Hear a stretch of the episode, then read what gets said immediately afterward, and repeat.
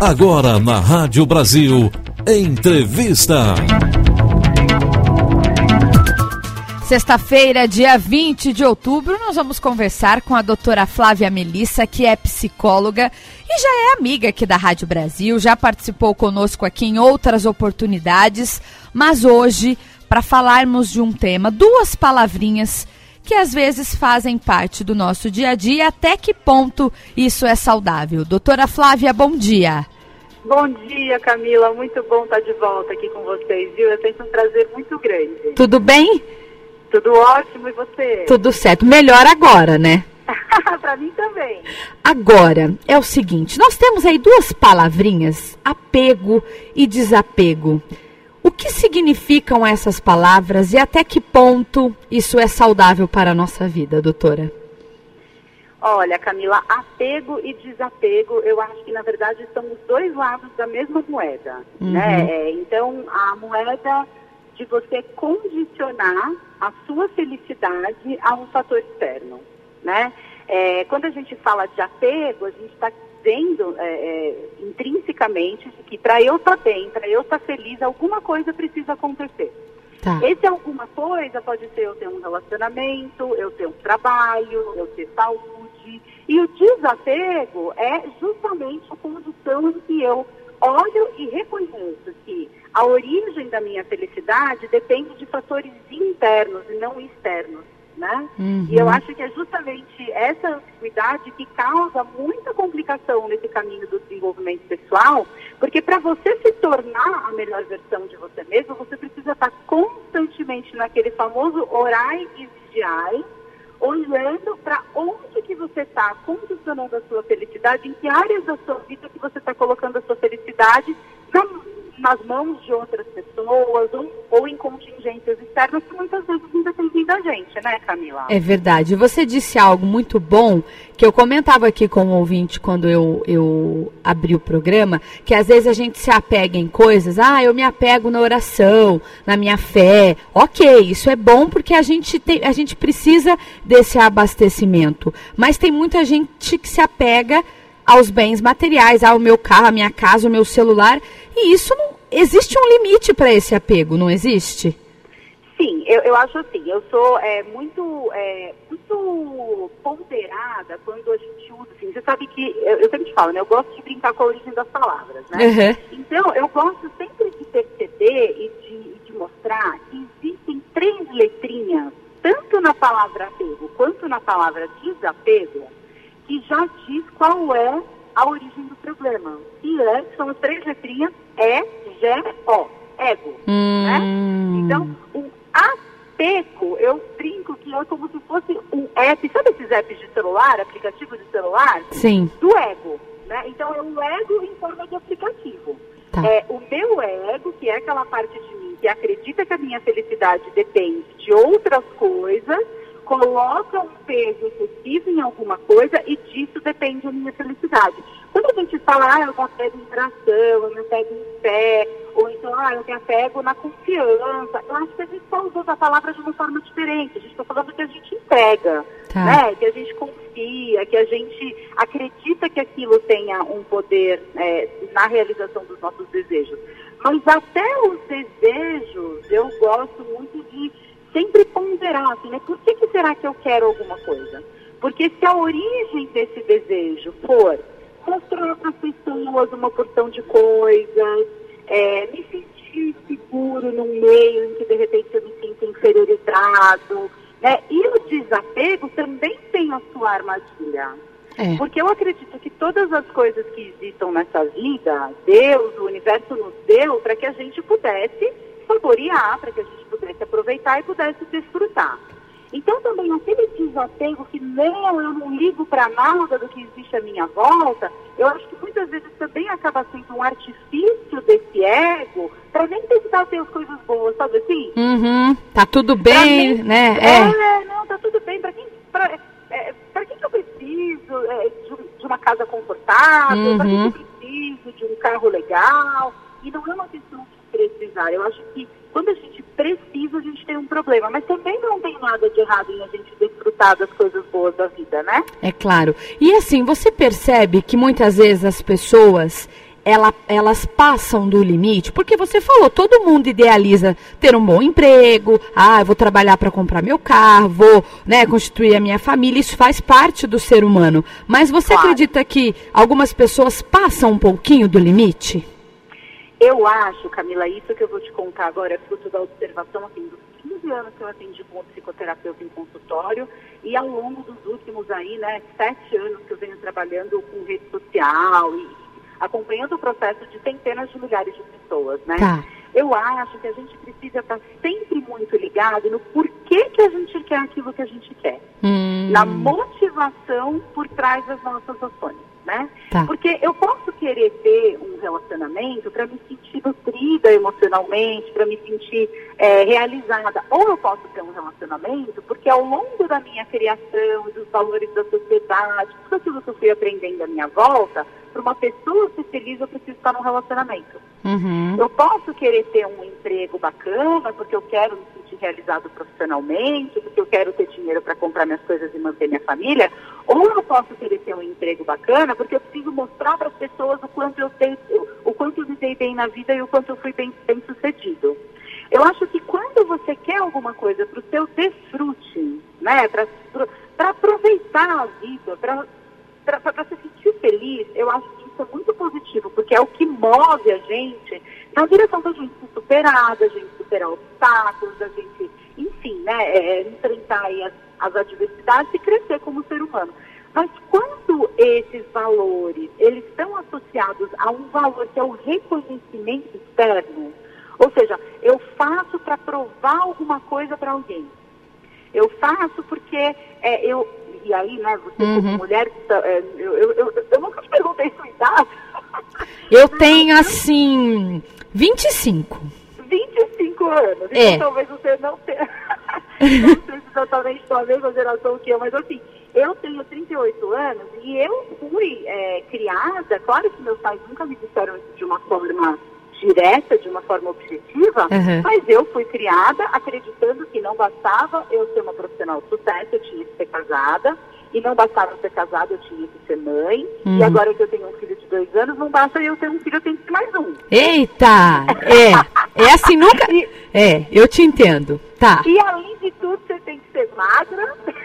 É, tem que ter, tem que ser uma pessoa fitness, tem que ter uma dieta em dia e tá sempre ah, sorrindo. Tem peito, cabelo assim, tipo uma seda chinesa. Então, assim, quando é, eu, eu construo um relacionamento porque eu encontro uma pessoa com quem eu me sinto feliz, ou quando eu tenho um trabalho no qual eu me sinto realizada, poxa, essas coisas todas são muito, muito gostosas da gente sentir, uhum. né? Mas quando eu coloco um peso gigantesco de que a minha felicidade depende de um relacionamento, ou a minha felicidade depende de um trabalho, ou a minha felicidade depende até mesmo é, de uma condição como, por exemplo, eu estar saudável ou as pessoas que eu amo estarem saudáveis, eu estou colocando muito peso em algo que não depende de mim. É verdade. Né? Então eu acho que o meio do caminho entre você desejar e você precisar é que a gente encontra esse equilíbrio do tal do desapego. Hum, eu posso ter tá. um carro bacana,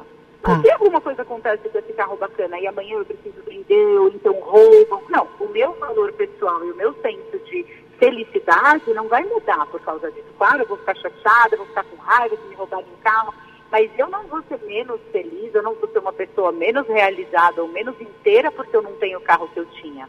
É uma sutil diferença, é uma, é uma, é uma, é uma, é uma linha muito tênue que existe, não é? Entre uma coisa e outra. Sim, e eu peguei essa diferença agora. Você, como psicóloga, psicoterapeuta, tem muitas pessoas que se apegam no outro. Ah, porque o outro é isso, porque eu preciso do outro. E aí você deposita a sua, a sua expectativa de vida no outro. E isso muitas vezes pode gerar um ciúme, um sentimento de posse. Por que, que isso acontece?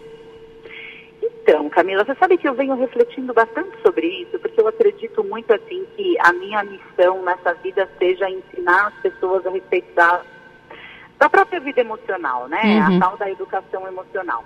E o que eu percebo é que assim, é, quando a gente é criança, a gente é, ouve muitas histórias, contos de fadas, né? As histórias, até mesmo de desenhos animados da nossa infância, e a gente sempre percebe nesses desenhos, eu estou percebendo muito isso por causa do meu filhinho de dois anos, né? Eu tenho que ter um olhar aí atento para ver que desenho que eu deixo de assistir ou não. É verdade. E eu vejo bastante, assim, uma configuração de uma relação, é, é, de, de, um, de, um, de um modo triangular dos personagens serem apresentados nos desenhos infantis. Então a gente tem assim, a gente tem sempre uma vítima, tem sempre um mocinho ou salvador da pátria e a gente tem sempre um bandido, é. né?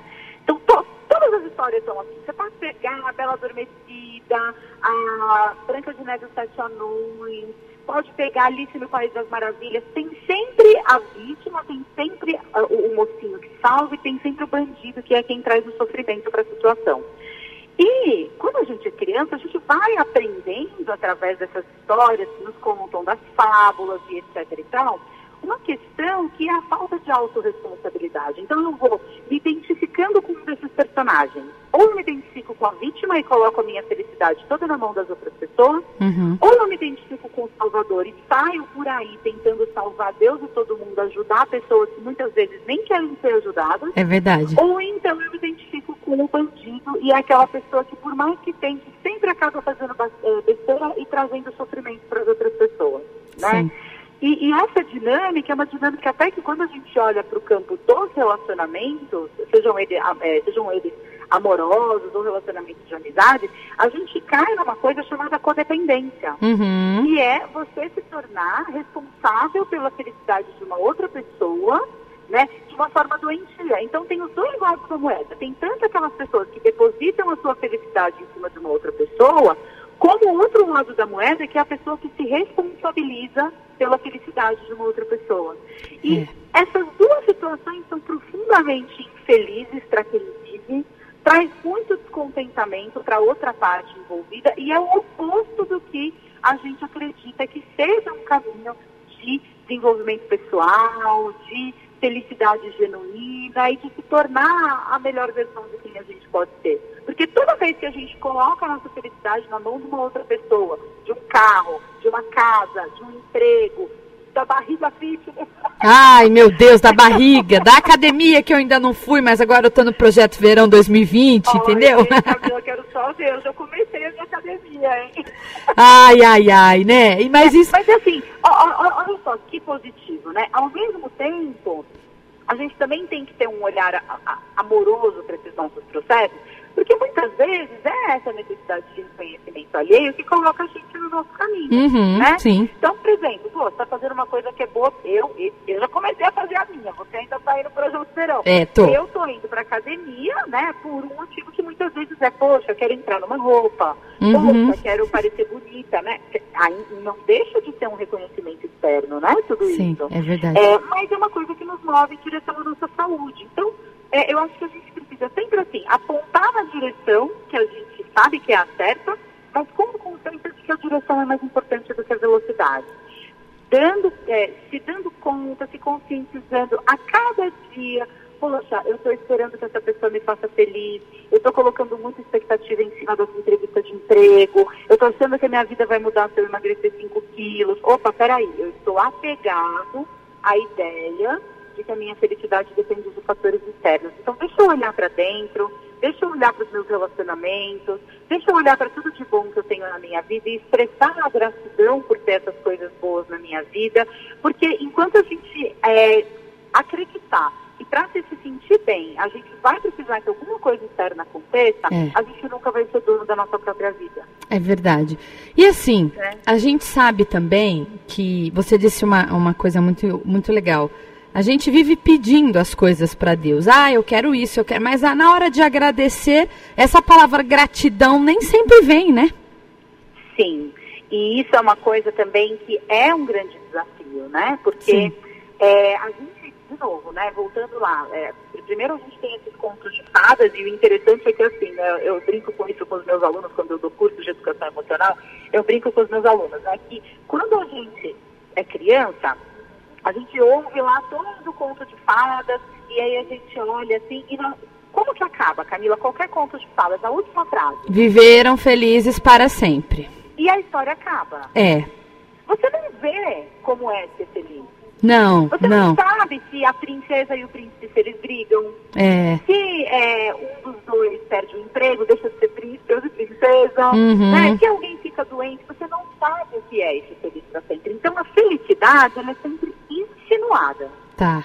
Em contrapartida, quando a gente é grande, a gente assiste televisão e assiste as propagandas, é, é sempre uma felicidade condicionada. Então, é a mulher que se sente plena na posição de yoga na praia, biquíni com um corpo maravilhoso. Uhum. O homem que se sente pleno com a chave de um super carro na mão. É.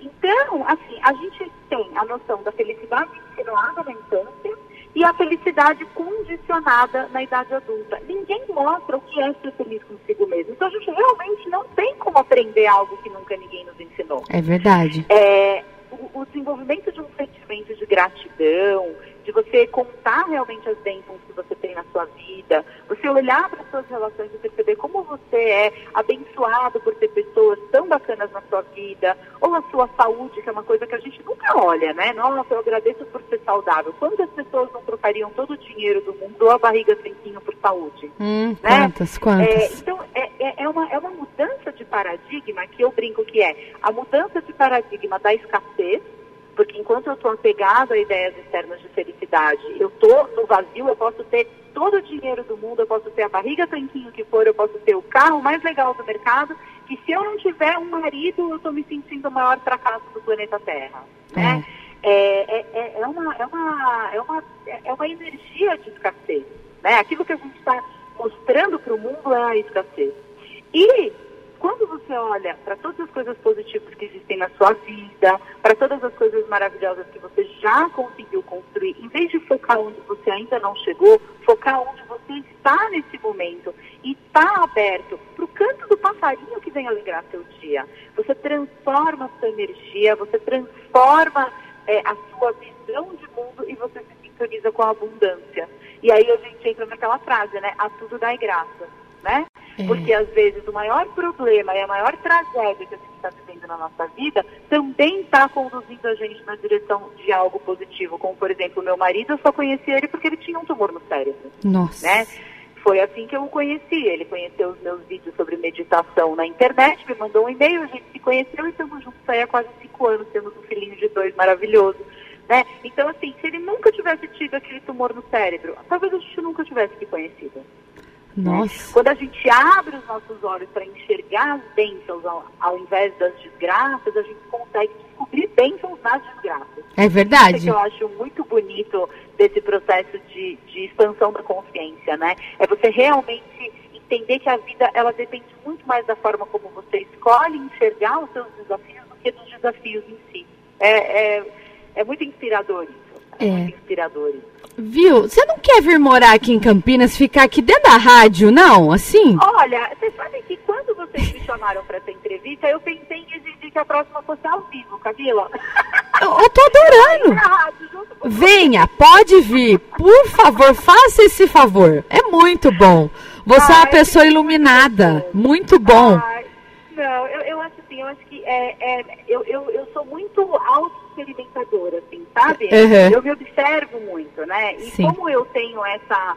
é, é, eu, eu acredito que o meu trabalho seja um trabalho muito de transbordamento das coisas que eu sinto, das coisas que eu penso, e eu vejo tantas pessoas se identificam, eu me sinto encorajada para falar mesmo a verdade, porque é isso que o, o que todo mundo sente, né? É verdade. É, nós somos todos, eu gosto de brincar, eh, seres humanos são todos casas de tijolo.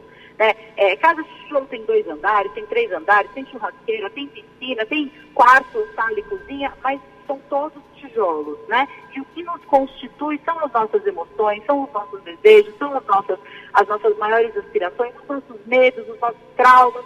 Então, assim, é, na verdade, assim, a gente é realmente, a gente está todo mundo no mesmo processo, na mesma sala de aula da escola, e eu me sinto muito grata pela oportunidade de transbordar um pouco das conclusões que eu cheguei em relação à minha própria vida para os ouvintes da rádio. Fico muito feliz mesmo, viu, Camila? Eu que agradeço mais uma vez, te desejo todo o sucesso do mundo e tem aqui, você foi falando algumas palavrinhas, isso vai virar tema aí das próximas entrevistas. Muito obrigada. Ah, eu, eu vou adorar participar, como sempre. Contem sempre comigo. Tá bom. Um beijo no seu coração. Obrigada. Um beijo para você, Camila, e para todo mundo que está ouvindo a gente. Fiquem com Deus. Tchau, tchau. Tchau, tchau. É isso, muito bom. Psicóloga Flávia Melissa, é só colocar Flávia Melissa no Facebook, você acompanha aí os vídeos e todas as publicações dela. Vamos para o intervalo e daqui a pouquinho nós voltamos para encerrar o Manhã Brasil.